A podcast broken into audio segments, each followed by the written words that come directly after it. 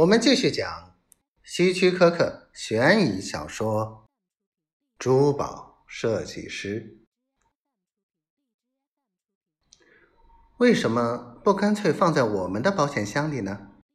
迪克先生，安娜小姐提议说。迪克扬起眉毛：“我不知道你们有保险箱。我们有个很好的保险箱。”迪克先生，你要不要看看？安娜小姐带他走进后面的一间私人办公室，里面一个角落里有一个矮小坚固的保险箱。政府规定我们要将账册放进有防火设备的容器里。他解释说。我们里面还有一个小现金盒，放五十元或六十元在里面。另外还有几件客人的值钱东西。不过你可以看到，如果你愿意的话，你的箱子仍然可以放进去。迪克抿抿嘴唇，挑剔的看着保险箱。我可不可以问一下？多少人知道他的密码？只有我和镇上银行的行长。他是温泉股东们的信托人。其他员工不知道吗？不知道。迪克考虑了一会儿，终于点头同意了。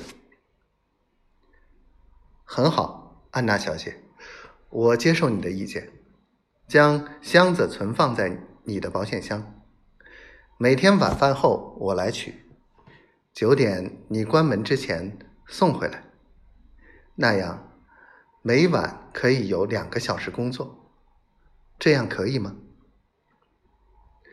当然可以，安娜微笑着说：“你是我们的客人，迪克先生，我们是为你服务的。”